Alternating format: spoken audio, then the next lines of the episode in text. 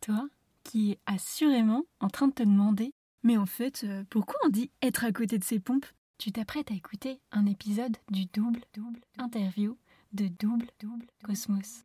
Dans cet épisode, on discute entre autres avec sérieux de joie et de vélo sans être boring, d'apéro en pleine pagaille, de psychodrame à la maison, de la flemme du soir face à une série pas top, et de pleine conscience sans éveil mystique. Mais attention, ça envoie du lourd. On parle aussi avec mon invité de gérer son quotidien quand c'est Beyrouth, apprendre à nager avant de se retrouver en pleine tempête, et de mettre tous ses sens en éveil même quand ça pue dans le métro.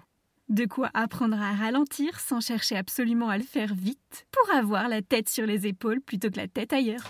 Ces sujets sans qu'une tête t'intrigue Alors viens découvrir comment ils ont une résonance profonde et toute particulière dans l'histoire de mon invité. Double, Cosmos.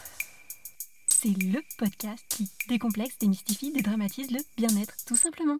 Hello, je suis Aurélie, la créatrice de Double Cosmos. J'accompagne les entrepreneurs à arrêter de procrastiner sur leur bien-être grâce à l'Ayurveda, cette médecine millénaire et philosophie de vie indienne qui a transformé ma vie il y a 10 ans en partant vivre un an en Inde et qui m'aide au quotidien en tant qu'entrepreneuse depuis 5 ans. Entre les vidéos YouTube, une minute pour comprendre l'Ayurveda et ce podcast, je te partage tout ce qui peut t'aider à toi aussi être au top dans ta tête et dans ton corps et garder un équilibre entre ta vie pro et perso. Alors, prêt à booster ton bien-être? Alors bienvenue sur le podcast Double Cosmos.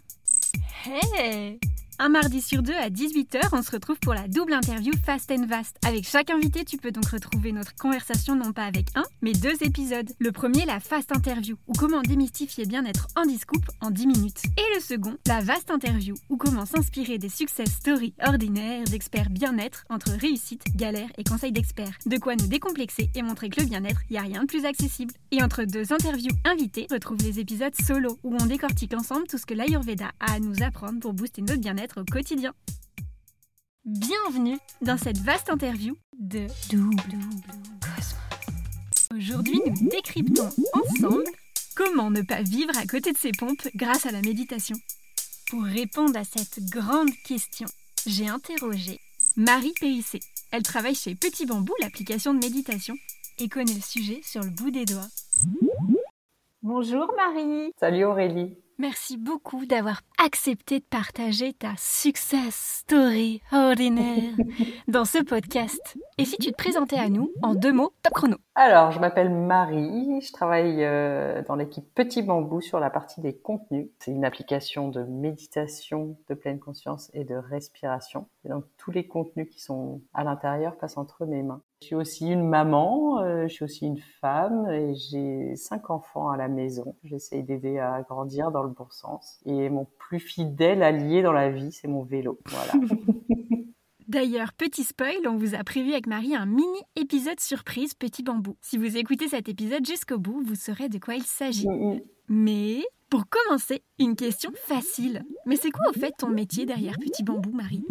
Alors, mon boulot chez Petit Bambou, c'est de donner vie à tous les contenus qui sont dans l'app. Donc, c'est des audios, des séances guidées de méditation de pleine conscience, de respiration, un petit peu de sophrologie, d'hypnose maintenant, etc. Et donc, je suis un peu comme un super chef d'orchestre euh, qui fait travailler ensemble les instructeurs qui écrivent les programmes, euh, qui les enregistrent parfois eux-mêmes, parfois c'est une autre voix qui les enregistre, la personne qui est au studio qui va régler les micros, euh, mes collègues euh, côté technique euh, qui vont tout faire pour que le programme puisse être bien publié dans notre catalogue, accessible pour les auditeurs, mes collègues qui s'occupent de tous les clients qui leur écrivent, qui ont des questions euh, sur le contenu, sur la façon dont on peut accéder à nos contenus, etc. D'autres collègues qui s'occupent de la communication, parce que c'est bien de créer un programme, mais si on n'en parle pas, personne n'est au courant. je travaille vraiment un peu avec tout le monde, et en interne et en externe, avec notre super réseau de contributeurs font ça euh, dans, la joie et la bonne humeur. Voilà, donc c'est un, chef d'orchestre très heureux. C'est ça mon boulot.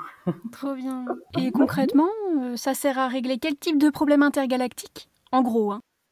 Alors, ça peut concerner des problèmes, mais pas que. Et j'aime bien rappeler qu'il faut surtout pas la limiter à ça, notamment en prenant une image qui est que euh, on n'apprend jamais à nager en pleine tempête on va couler direct. Et du coup, bah, si on attend de se dire euh, qu'il faut euh, avoir une dépression ou rencontrer vraiment un gros gros écueil dans sa vie pour s'y mettre, c'est peut-être pas non plus idéal parce que euh, c'est pas une pratique qui amène que des choses agréables. Ça peut aussi réveiller des choses un peu désagréables ou douloureuses. Ça prend du temps, etc.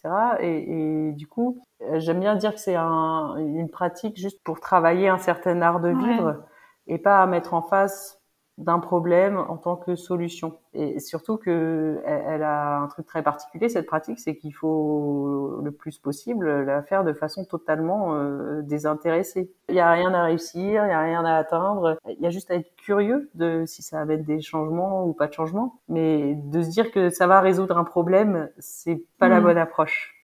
Par contre, c'est sûr que ça amène plein de d'effets secondaires, de surprises, ça peut faire bouger des choses dans la vie qui vont avoir un impact sur de potentiels problèmes. Mais en première approche, euh, il faut pas attendre un lien de cause à effet direct parce que on, risque juste d'être déçu quoi. Et du coup de, façon très générale, je parlais d'un d'un certain art de vivre, le simple fait de s'entraîner à avoir son corps et sa tête au même endroit, ça peut changer plein de choses dans la vie. Et quand on démarre, c'est très rigolo de se rendre compte combien de fois dans la journée on est physiquement assis ou debout, je sais pas où, mais avec la tête complètement ailleurs. Et finalement, les moments où on est soit tout entier au même endroit, c'est pas si souvent que ça. Ouais.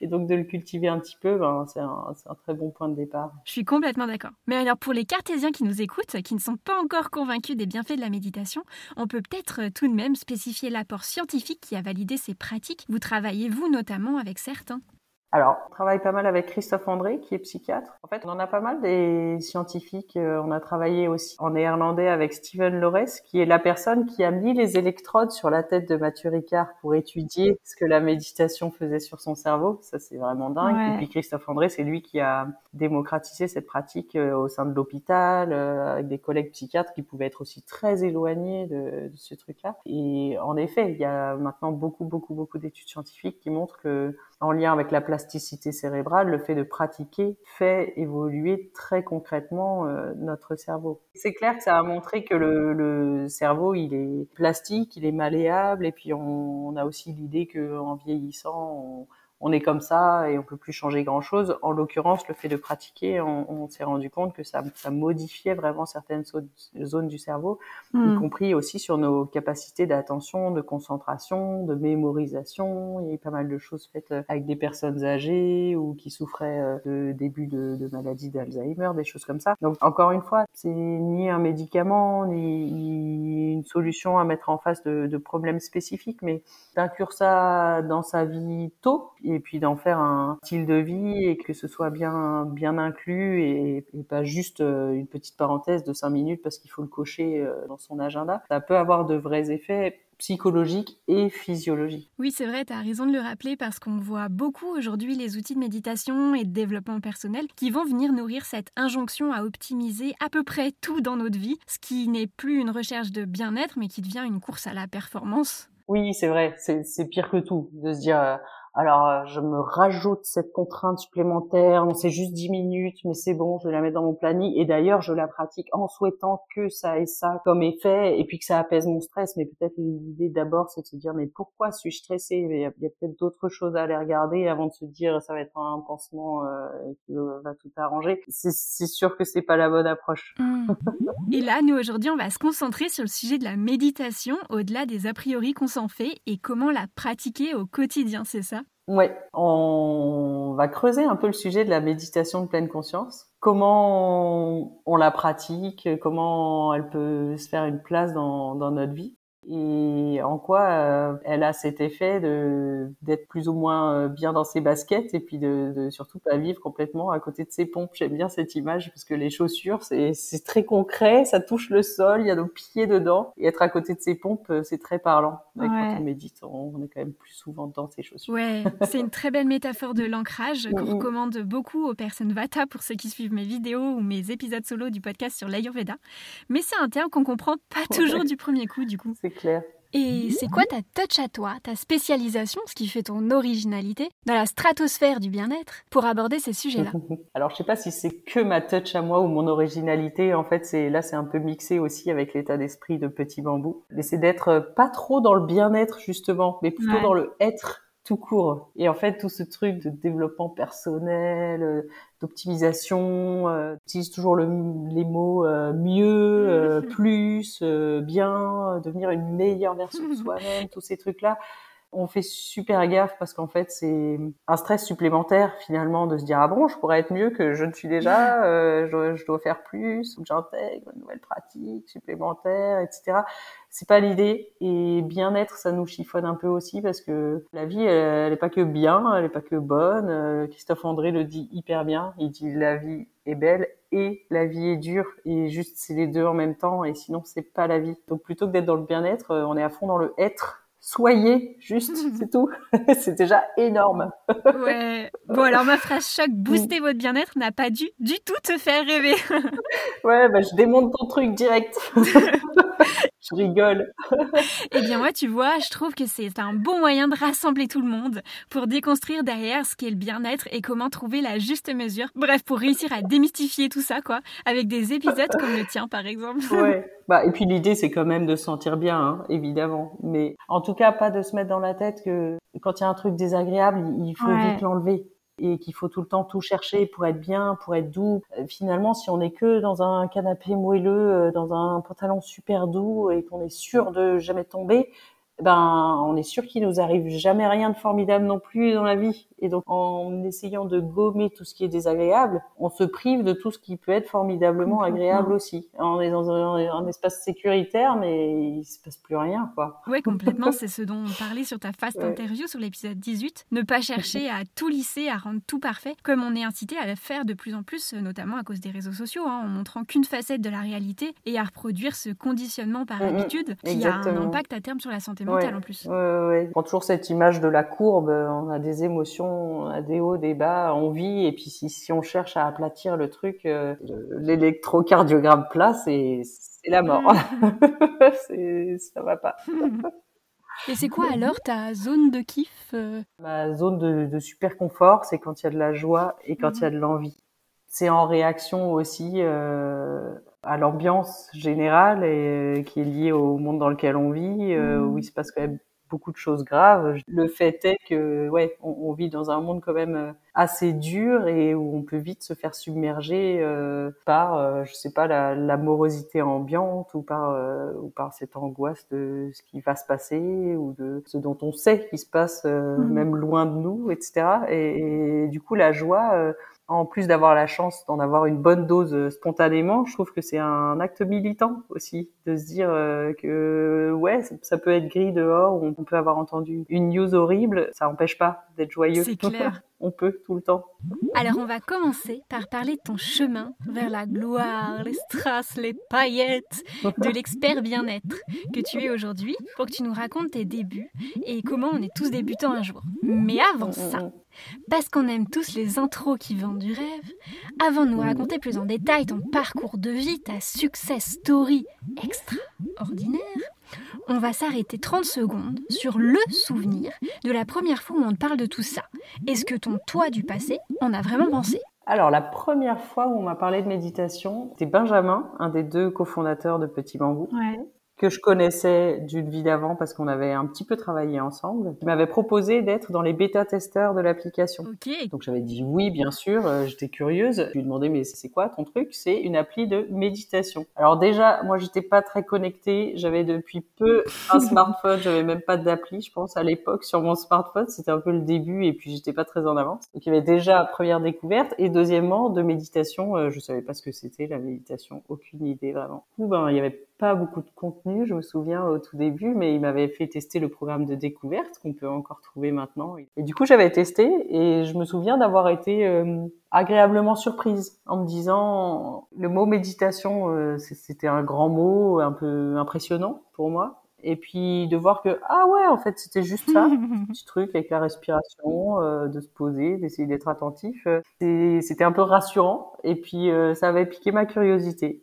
Voilà, c'était ça ma, mon premier contact avec cet univers. Trop bien. Alors, est-ce que tu peux nous parler un peu plus de ton parcours de vie, ton histoire?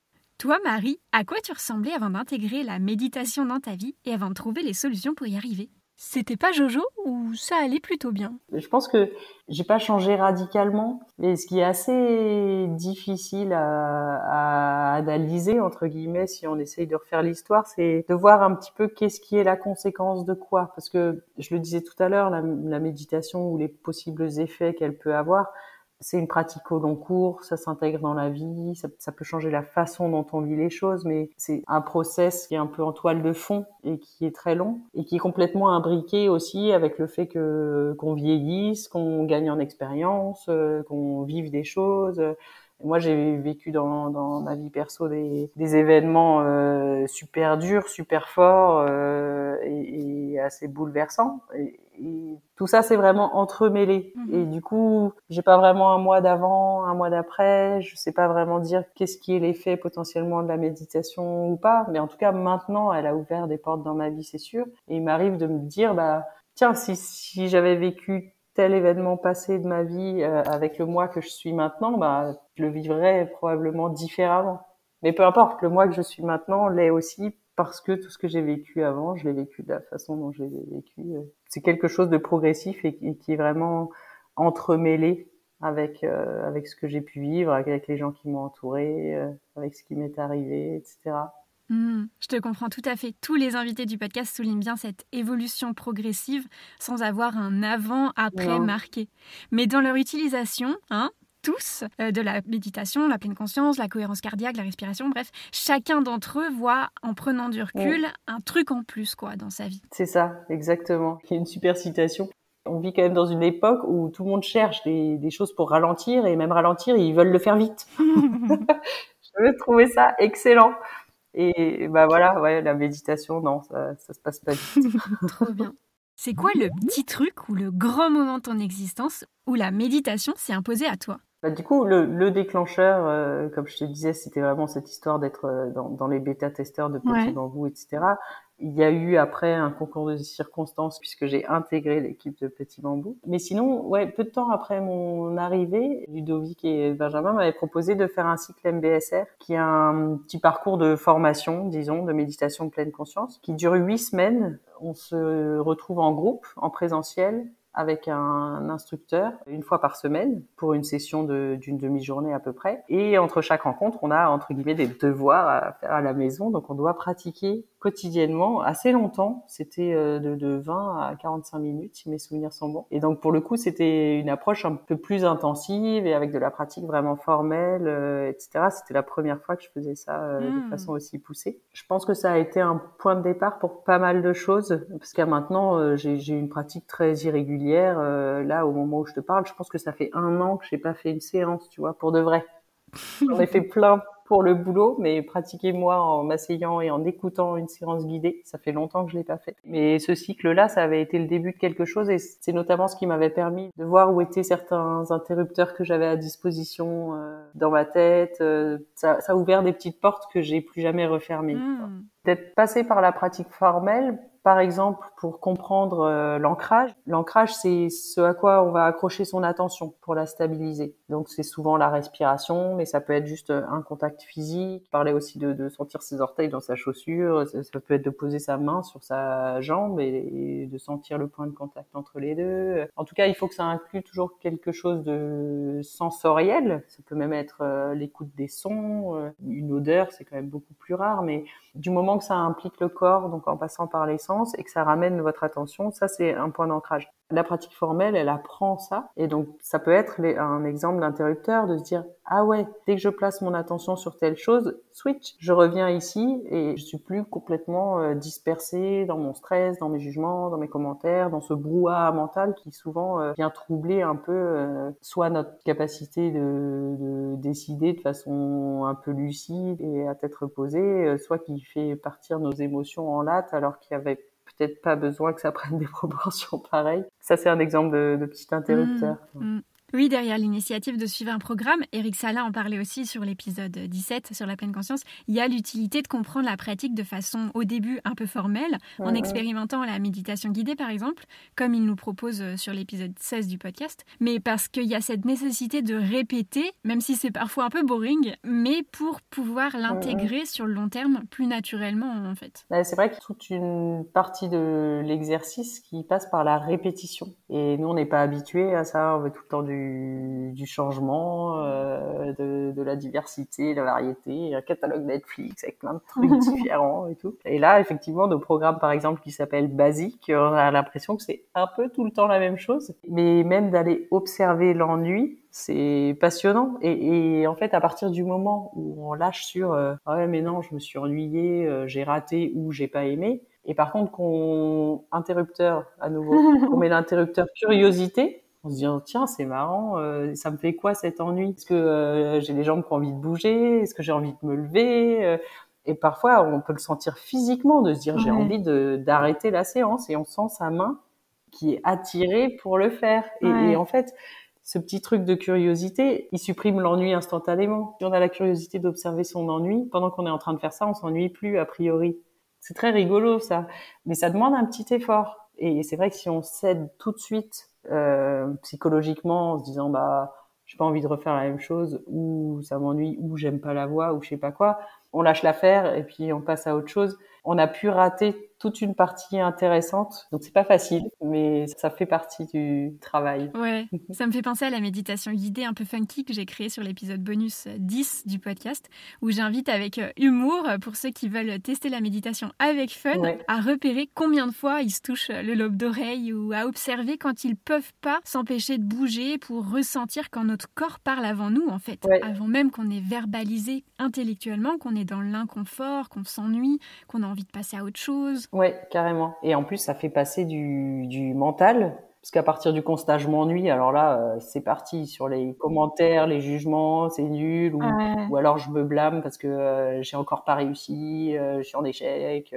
c'est loupé. Enfin là, là, on est vraiment purement dans notre cerveau et que dans des choses qui n'existent pas. Et si on revient à notre corps en se disant mais cet ennui, je le sens où, qu'est-ce qui génère en moi, etc. Bah ça pour le coup c'est neutre, c'est juste du constat c'est où. Et puis et du coup on a enlevé toutes ces couches de souffrance euh, qui sont que des choses qu'on se raconte dans notre tête quoi. ouais et sur lesquelles on ressasse avec notre cerveau qui tourne en boucle sans jamais s'arrêter. Exactement. ça impacte aussi notre relation au temps hein, parce que quand on est uniquement dans le mental c'est flagrant à quel point la journée passe à une vitesse folle. Quand on est centré sur euh, notre tout doux avec nos 15 000 choses à faire et qu'on enchaîne ça bah même la semaine on la voit pas passer parce que on n'est pas connecté dans l'instant présent on s'est perdu dans nos réflexions mentales et on n'est plus en lien avec notre corps en fait c'est vrai, ouais. Et ce qui nous en reste euh, est, plus flou, quoi, parce qu'on n'a pas vécu les trucs avec son corps, euh, et c'est probablement plus fatigant aussi, parce que ça, crée une fatigue euh, intellectuelle et potentiellement physique, puisqu'on n'écoute pas notre corps, qui, ça se trouve, est en train de crier "Hey,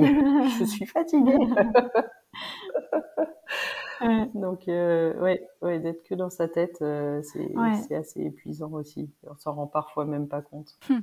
Bon, et si on rentrait maintenant un peu plus dans l'intimité de tes réussites, sans filtre. C'est le moment où on décortique les conseils que tu t'appliques toi, en tant qu'expert bien-être, au quotidien, histoire de passer direct de la théorie à la pratique pour ceux qui veulent se lancer. Alors, c'est quoi la première chose qui faisait pas partie de ton quotidien et que tu as mis en place? Alors, ça va avoir l'air d'avoir rien à voir, mais en vrai, ça a quelque chose à voir. C'est le vélo. Ah, trop bien. Il se trouve que je me suis mis à me déplacer exclusivement en vélo à peu près en même temps que j'ai aussi découvert la méditation, pratique de la méditation, etc.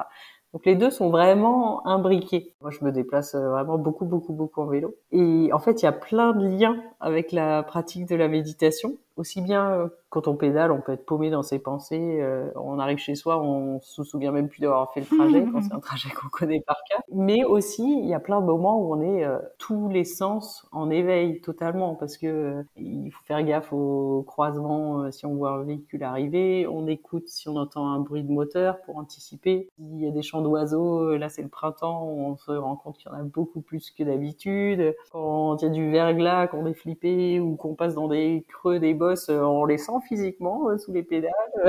avec la selle, tout ça. Enfin, pour le coup, on a tous les sens en éveil et, s'il pleut, on est bouillé. Euh, on est plus en contact avec le monde extérieur aussi. Moi, je suis citadine, des contacts avec la nature, il n'y en a pas beaucoup. Si on m'enlève ça, ben, je suis plus jamais dehors. Quand on s'enferme dans un métro et qu'on son bureau, euh, il reste pas beaucoup de contact avec l'extérieur. Et en plus, comme c'est un trajet quotidien, bah, c'est sûr que j'en fais tous les jours. Donc, ce truc très imbriqué de vélo et de méditation, euh, je dirais que c'est la première chose qui a changé euh, assez fort dans ma vie critère qui pourrait vraiment m'arrêter, c'est, c'est le verglas, parce que c'est, super casse-gueule. Mais à part ça, j'ai un super ciré, j'ai un pantalon de pluie, et puis une fois qu'on est équipé, ben, c'est pas grave, tout va bien. Canon Qu'est-ce que ça a changé tout ça concrètement dans ta vie? Les incontournables, quoi. À la fois rien, parce que ça n'a pas changé ma vie, c'est pas vrai, et en même temps ça change tout. Ça, ça change pas la vie, mais ça change la façon dont on vit. Euh, ça peut changer le regard qu'on porte sur les choses, ça peut changer la façon dont on interagit avec les gens, ça peut changer la façon dont j'essaye d'être un exemple euh, pour mes enfants, ça peut changer les choses dans la communication avec mon mari, euh, ça peut changer la façon dont je regarde mes souvenirs, dont j'envisage ou pas la suite. Ça change rien dans les faits, mais, mais ça change tout dans la façon dont on vit sa vie. Trop bien. C'est beau? Ouais, c'est très très beau. tu m'as enlevé les mots de la bouche. Trop drôle. Et après tout ça, là, ta plus belle réussite pour avoir grave géré dans ta vie, c'est quoi? Eh ben, je vais prendre un exemple tout récent. C'était avec les enfants, justement. Le psychodrame à la maison. J'ai un fils qui fait des petites maquettes d'avion, le truc avec une pince à épiler qui prend des heures et tout ça. Une grosse dispute avec son frère qui le pousse. Il tombe sur ces maquettes qui étaient euh, un peu en miettes. Quoi. On peut pas revenir en arrière. Elles sont cassées, elles sont cassées. Mmh. Lui, il est dégoûté. Il est en larmes. Son frère euh, qui voit l'effet de, de son action en larmes aussi. Bref, euh, psychodrame. et, et en fait, d'avoir travaillé soi-même sur euh, identifier ses émotions, se servir de la respiration, etc. Ça te permet aussi de, de s'en servir avec ses enfants. Pour le premier, de lui dire euh, oh là là, mais je comprends tellement déjà que tu sois en colère contre lui. Ensuite, très vite, d'avoir un dialogue euh, avec lui sur mais qu'est-ce que tu sens? Et finalement, sa colère, elle est tombée hyper vite. Il était plus en colère, il était juste super triste. Il m'a dit, mais je suis dégoûté, euh, c'est ce temps que j'y ai passé. Euh. Et en tout cas, de, de l'aider à faire ce petit chemin pour pas rester coincé sur sa colère, mais de se rendre compte que, au-delà d'être fâché, il était surtout super malheureux. De laisser du temps pour cette tristesse-là. Et ensuite, seulement de dire, ben, on, peut pas remonter le temps, ressasse pas le truc, ramassons des petits morceaux, est-ce qu'il y a des choses qu'on peut réparer, oui, non, de, de, revenir sur du concret et puis après d'envisager des solutions. Euh, et c'est son anniversaire, est-ce qu'on en achète une, peu importe. Mais en tout cas, tout ce petit moment, ça a été assez rapide et c'était beau et j'étais contente de pouvoir faire ça avec lui. Trop bien. Idem avec l'autre qui était en larmes, qui voulait remonter le temps, euh, effacer son geste, euh, qui savait pas quoi faire et tout ça. Pareil, de, l'inviter à mettre en connexion avec ce que ressentait son frère, plutôt qu'être bloqué lui sur ses regrets et sur sa culpabilité. Et puis dans un deuxième temps, d'envisager que lui peut-être euh, en offre une autre ou je sais pas. Enfin bref, c'est petite euh, scène de la vie quotidienne, mais où je me suis dit ouais d'être initié un peu à ces formes d'approche plus douces, qui laissent de la place, euh, qui aident à parler, etc. Bah, ça m'a été super précieux. Trop bien. Et c'est ce que j'appelle aussi lucidité, c'est d'être un peu plus au courant de ce qui nous arrive. Et c'est pas pour jeter de la froideur, on a le droit d'être désespéré, mm. mais de se rendre compte un petit peu de ce qui nous arrive, de ce que ça nous fait. Et ben on le vit quand même, mais on le vit très fort et peut-être ça redescend plus vite. Et donc là, ils ont vécu ce qu'ils avaient à vivre, mais ça s'est apaisé quand même euh, assez rapidement. C'était chouette. Et sinon, euh, aujourd'hui, comment la méditation t'aide au quotidien?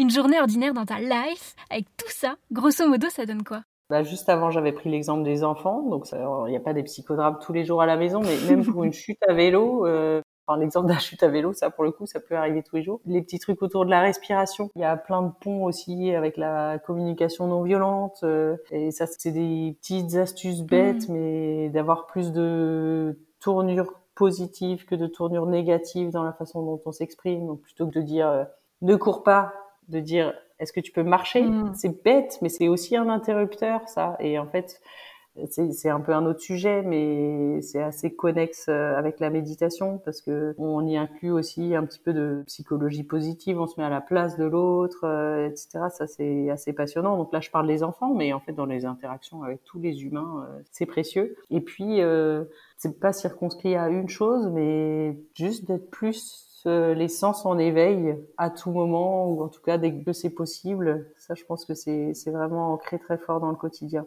Alors quand ça pue dans le métro, on n'a pas envie d'avoir tous les sens en éveil. Mais en tout cas, dans les moments où c'est chouette et opportun, écoute, tu vas peut-être rire. Et quel conseil perso, du coup, tu t'appliques, qui vibre en toi plus qu'un autre, si tu devais en retenir qu'un qui marche vraiment bien sur toi Ce truc des cinq sens, justement. J'ai illustré ça très concrètement avec le vélo. En fait, c'est pas juste euh, parce qu'il doit se passer un truc mystique euh, en ouvrant ses chakras euh, quand on développe ses sens, mais d'avoir une perception sensorielle, ça ramène au corps. Souvent, notre souffrance, notre anxiété, nos stress, nos angoisses, etc., ils viennent presque exclusivement de construction mentale. Il y a peut-être une situation objective et concrète au début qui est problématique, mais après, ce qui nous fait souffrir, c'est tout ce qu'on se rajoute de commentaires, de scénarios catastrophes, de jugements, de culpabilité, et tout ça, ça n'existe pas. C'est que du mental. Du coup, tout ce qui peut nous ramener au corps, en fait, ne peut que nous faire du bien parce que il, enlève toutes ces couches un peu nocives qu'on se crée nous-mêmes. Prends l'exemple du vélo quand il pleut. Euh, mon mois d'avant, puisque on a évoqué tout à l'heure le mois d'avant, était plutôt du genre à pester, euh, vas-y, fais un temps pourri, je vais être mouillé, euh, c'est relou, euh, j'aime pas, j'aime pas, j'aime pas. Et en fait, j'aime pas, j'aime pas, j'aime pas, c'est une construction mentale. Et si on se dit, tiens, j'essaye de sentir quel effet ça fait une goutte qui tombe sur ma joue, par exemple. Alors ça a l'air un peu, eh, le monde est formidable. Non, ça peut être l'eau qui pleuve, c'est vrai. Mais si on est équipé déjà, ça va, parce qu'en vrai, on sera pas mouillé en dessous. On enlève l'équipement et ça va. On a au moins réglé de façon objective ce problème-là. Et sur le reste, eh ben, en fait, une goutte sur notre joue, c'est, c'est pas désagréable, pas du tout.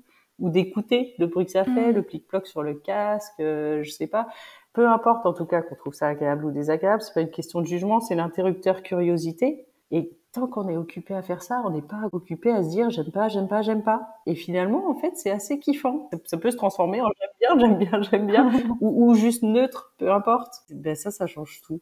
Il peut y avoir un côté euh, ravi du village. J'adore quand il pleut. Bien sûr que je préfère quand il fait beau. Évidemment, mais on peut décider consciemment de se dire qu'on voit les choses un peu autrement. On déplace un peu le truc et effectivement de transformer euh, je râle ou ça me crée une souffrance en je suis juste curieux sans dire euh, je suis en train de kiffer à fond cette averse.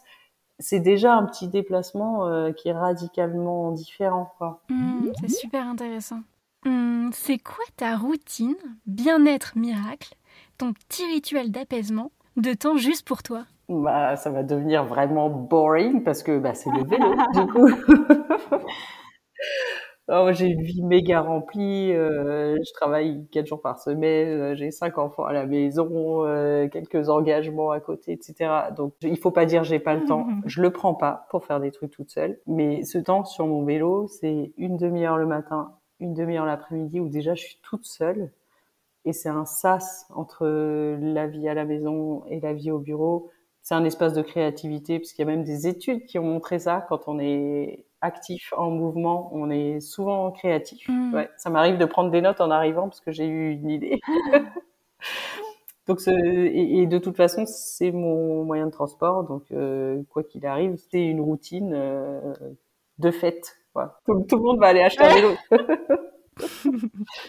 Bon, ok, si tu le veux bien, rentrons maintenant un peu plus dans l'intimité, des moments un peu plus laborieux, les petites galères quoi, sans filtre et sans jugement évidemment. Simplement pour démystifier le statut d'expert inaccessible et montrer que les jours avec et les jours sans, bah c'est normal en fait.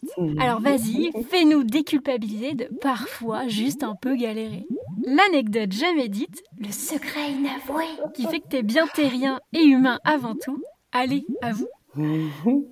euh, j'ai jamais été capable de faire un body scan entier sans m'endormir. Pendant le cycle MBSR, il y a toute une semaine où chaque jour il faut faire, mais je crois qu'il dure 40 minutes, c'est horrible. Un body scan complet en partant euh, des petits doigts de pied euh, jusqu'à la tête. Donc moi, moi, j'ai pas de haut du corps. Hein. Je suis jamais arrivée jusque là. Je suis toujours endormie avant. Donc je, je suis un être avec juste des jambes, quoi. Et j'ai tout essayé. J'ai même été jusqu'à me m'allonger en culotte sur le parquet froid en me disant là, je vais quand même pas m'endormir. Ben si, en fait, si. C'est hyper dur. C'est très parlant, du coup, puisque sur l'épisode 10 bonus et sur l'épisode 16 du podcast avec Eric, tout le monde peut tenter la technique du body scan avec ces deux épisodes de méditation guidée. Mm. Donc si vous l'avez pas déjà fait, je vous invite à le faire. Personnellement, j'ai baillé plusieurs fois, tellement ça m'a détendu pendant l'enregistrement avec Eric. Et c'est vrai que c'est une technique pas facile au début. Hein. Il peut durer moins que 40 minutes déjà. Et ensuite, c'est ça que j'adore avec la méditation, c'est que euh, tout de suite on se dit ah bah j'ai raté. Mais non, on peut pas rater. Juste euh, t'as pas scanné jusqu'au bout, on s'en fiche, c'est pas grave. Et ce que j'adore aussi, c'est l'instructeur qui avait dit ça. Si tu t'endors à chaque fois, peut-être que tu as plus besoin d'une sieste que d'une séance de méditation. Et si ça permet juste de constater ça, bah, ok, je vais plutôt aller faire une petite sieste. Et puis après, ma solution au final, ça avait été de le faire à la pause déj. Et là, ça marchait bien parce que matin ou soir, je dormais, c'est clair. Et c'est tout. Et en fait, de l'envisager sous cet angle-là, c'était l'évidence et il n'y avait rien de, de culpabilisant ou en lien avec un échec mais c'était drôle. ouais, c'est ce que je disais aussi dans l'épisode 10 sur la méditation, où je parlais de comment moi j'utilise Petit Bambou d'ailleurs, mais surtout euh, où je partage plusieurs voies pour méditer et les étapes possibles, même s'il n'y a pas de règles à suivre. Hein. Mais c'est vrai qu'il y a des choses qui vont euh, nous prédisposer à trouver le sommeil, comme le fait de s'allonger ou de fermer les yeux, et donc qui vont nous compliquer un peu la tâche si on traîne euh, déjà de la fatigue et en plus qu'on n'a pas l'habitude de s'arrêter en étant toujours dans le feu de l'action carrément. D'où le fait de se mettre debout. Euh, je trouvais que 40 minutes debout, c'était un peu trop long. Euh, on peut s'asseoir. Euh, et puis ouais, si on s'endort tout le temps, c'est en effet qu'on a peut-être plus besoin de sommeil que de méditation et ça va aussi, c'est pas grave. c'est clair. Mm, mm. Et justement, sur quoi la méditation t'a le plus chamboulé, a provoqué un Big Bang dans ta vie? Je dirais que c'est le lien au corps, soit pour y trouver un ancrage et pour stabiliser son attention, soit pour vivre les choses plus avec ses sens et de faire des liens. Parce que, en effet, quand on vit un stress ou une émotion, on fait des analyses très cérébrales en se disant c'est parce qu'il y a ça qui se passe, ou je ressens ça, ou j'appréhende ça, et on fait pas souvent spontanément le lien avec le corps. Et de se demander, euh, moi, je suis un peu, euh, je vis pas mal d'éco-anxiété, pour prendre un terme qui est beaucoup utilisé en ce moment on est en train de développer un programme sur ce sujet et en fait de se dire juste je le sens où et ça me fait quoi? C'est super précieux ça résout rien. Total existe toujours. C'est pas vrai c'est une baguette magique mais en fait, ça fait un peu dédramatiser parce que ça rend les choses plus concrètes et ça peut aider aussi euh, à y voir plus clair sur quelles sont les choses après que je peux faire moi pour me mettre en mouvement, pour euh, changer les choses, euh, ne pas ressentir ça qui est trop désagréable. il y a vraiment plein de moments dans la vie où ce lien entre ce qu'on vit dans sa tête et ce qu'on sent dans son corps, on, on, le ferait pas spontanément et la pratique de la méditation aide à faire ça et c'est très précieux. Mmh. On est, on est, on est un vrai acteur de notre vie que ce soit pour des petites ou pour des grandes choses. Et c'est pour ça que je rigolais sur le bien-être, etc. Ça, peut provoquer aussi des choses assez désagréables, y compris des personnes qui peuvent réaliser euh, que leur boulot correspond pas du tout à leurs aspirations, ou je sais pas, qu'elles vivent pas avec la bonne personne. Ou là, je prends des exemples très extrêmes, mais ça peut faire réaliser certaines choses qu'on a faites pas par choix, mais par défaut ou sous influence. Et il y a des choses qu'on peut, suite à ça, avoir envie de changer, ce qui est bien, mais ce qui peut être aussi un peu douloureux hmm. parfois. Et qu'est-ce qui t'a pourri la vie le plus, toi au final, et que t'as réussi à changer, dont tu t'es débarrassé? J'ai eu la chance d'avoir été quand même, même avant de connaître la méditation, etc., plutôt volontaire et actrice dans ma vie. Donc il y a des choses, beaucoup de choses que j'ai fait un peu par défaut euh, dans le cadre de mes études et tout ça, mais bon, c'était pas très grave. Et par contre, euh, j'ai un exemple très concret. Premier boulot, c'était dans le conseil et c'était un peu par défaut. J'avais fait un stage, ils m'ont proposé un poste. J'ai pas de grande conviction, mais bon, j'ai commencé par ça parce que de toute façon, je savais pas ce que je voulais faire. Et en démarrant, je me souviens de m'être fait une promesse à moi-même en me disant si tu te lèves trop souvent le matin en me demandant euh, ce que tu fous là, il faudra changer parce que je connaissais beaucoup de gens qui étaient postés coincés là-dedans, justement par défaut, et puis le salaire est confortable, et puis je sais pas quoi. Et en fait, un an après, j'ai changé de boulot. Ah. Justement, je m'étais dit trop souvent, euh, je vois pas trop bien le sens là, et j'étais partie faire des crèches, et, je me souviens de mon père qui était de, tomber de sa chaise et tout ça, mais c'est justement ça, de se dire, ben, je peux euh, régulièrement remettre en question ce que je fais, la façon dont je vis, la façon dont j'agis. Parfois juste pour me dire bah ouais, je continue comme ça, mmh. pour revalider un truc qui est très bien. L'idée c'est pas de tout envoyer euh, dans le décor toutes les semaines, mais mmh. juste revalider des choses ou se dire bah tiens ça ça vaudrait peut-être le coup de changer ou pas. Et voilà. C'est quoi le conseil que tu donnerais à ton toi du passé des années-lumière en avance? Un truc que j'aime beaucoup c'est tout passe. Moi, je dirais ça à la petite Marie euh, plus jeune. Et ce tout passe, il vaut pour tout. Les moments désagréables, ça va passer. Et les moments agréables, ça va passer aussi. Faut pas s'accrocher aux choses, faut juste les vivre euh, à fond.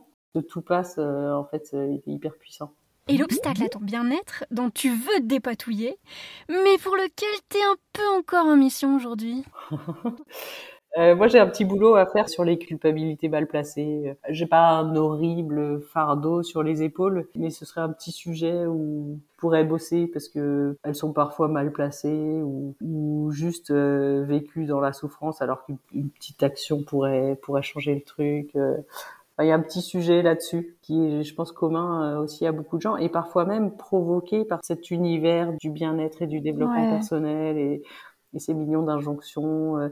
Je reprends aussi le, domaine des enfants. Euh, on vit dans une époque où on a vachement progressé sur euh, sur l'éducation, euh, sur les choses passionnantes qu'on peut faire en aidant des enfants à grandir. Mais il y a aussi le travers qui est oh là là, il y, en a trop et, tellement de, faux parents parfaits qu'on nous montre et, plein de gens qui vous expliquent comment faire et tout ça que ça peut être tellement pressurisant et culpabilisant que c'est pas la, bonne idée non plus. Donc ouais, ce sujet de culpabilité, je, je le sens un peu euh, parfois et, je pense que je suis pas la seule. Non, clairement, t'es pas la seule, ouais. Et qu'est-ce qui t'aide, toi, justement, à t'enlever toute la culpabilité qu'on peut se mettre sur les épaules hein, quand on culpabilise, que ce soit sur euh, n'importe quel sujet d'ailleurs, notre bien-être, notre égo-anxiété, notre alimentation, mm, mm. notre activité physique euh. Eh ben, ce que j'aime beaucoup, comme le après le tout passe, autre formule choc, c'est le euh, faire de son mieux.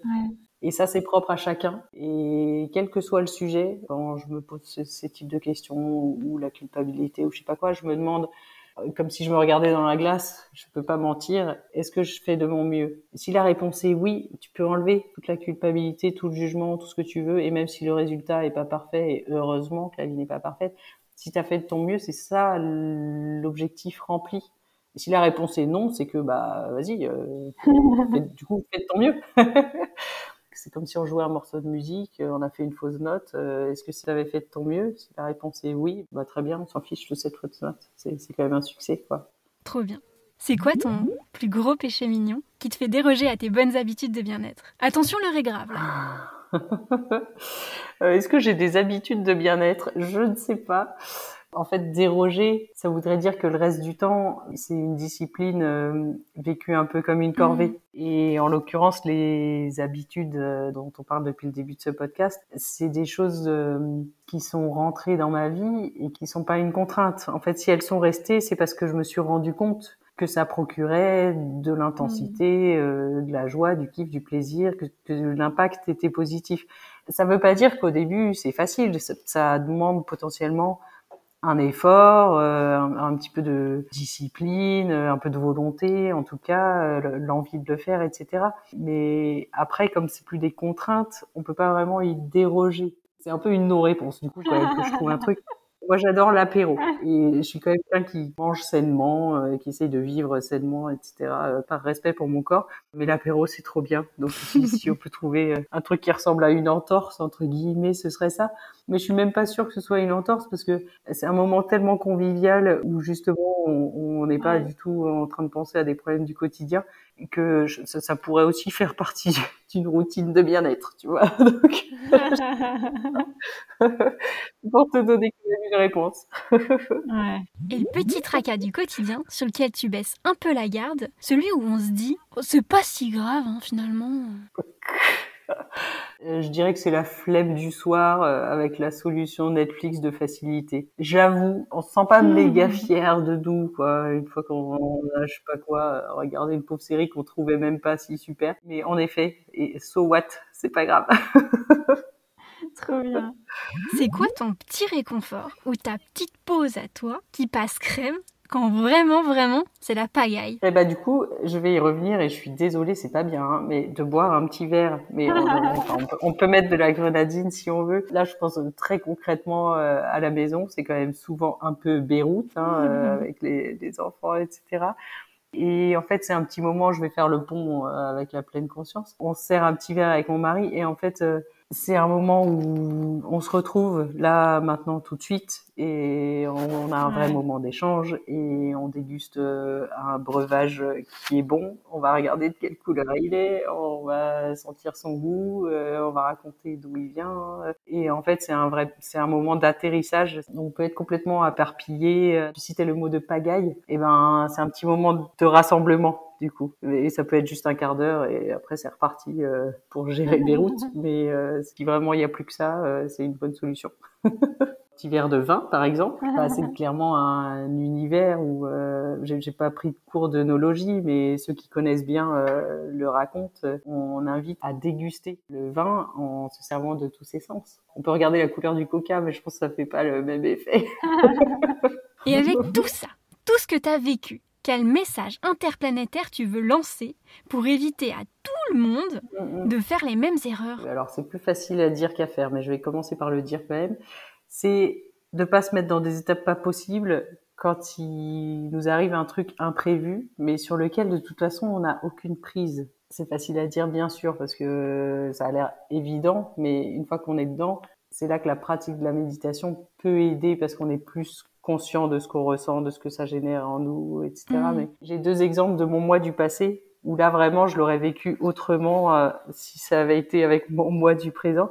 Les deux sont liés à des voyages. Il y en a un où on devait partir à Venise en train de nuit et on s'est pointé à la mauvaise gare. Donc le temps de courir de Bercy à Austerlitz, on a raté le train mais on l'a vu partir sous notre nez. Là, moi, torrent de larmes, ah. euh, l'horreur, euh, c'est horrible. en l'occurrence, enfin, le train il est parti, on, on, peut rien faire. On peut être déçu, euh, triste.